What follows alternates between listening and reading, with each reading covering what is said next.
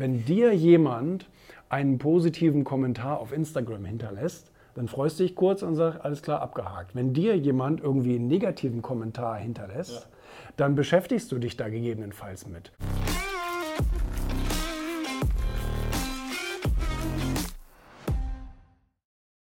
Moin und Servus zusammen zur neunten Folge des Young Entrepreneurs Club Podcast.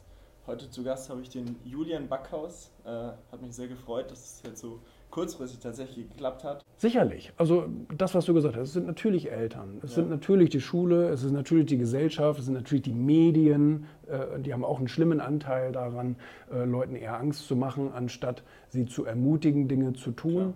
Ja. Und ähm, die machen es aber wiederum auch nur, weil die Leser oder Zuschauer es ja auch sehen wollen. Klar. Weißt du, wenn dir jemand einen positiven Kommentar auf Instagram hinterlässt, dann freust du dich kurz und sagst, alles klar, abgehakt. Wenn dir jemand irgendwie einen negativen Kommentar hinterlässt, ja.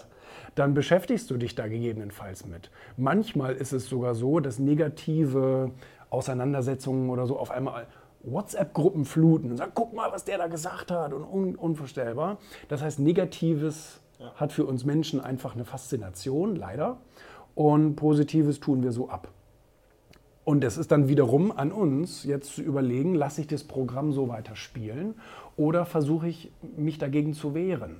Also versuche ich sozusagen, wenn irgendwo ähm, eine schlimme, eine schlimme, weiß ich nicht, Medienschlagzeile irgendwo durchs, durchs Bild läuft, äh, weißt du, diszipliniere ich mich zum Beispiel da nicht hinzugucken. Oder ähnliches. Oder mich eben nicht mit negativen Kommentaren zu beschäftigen, sondern die guten Kommentare zu favorisieren und so weiter.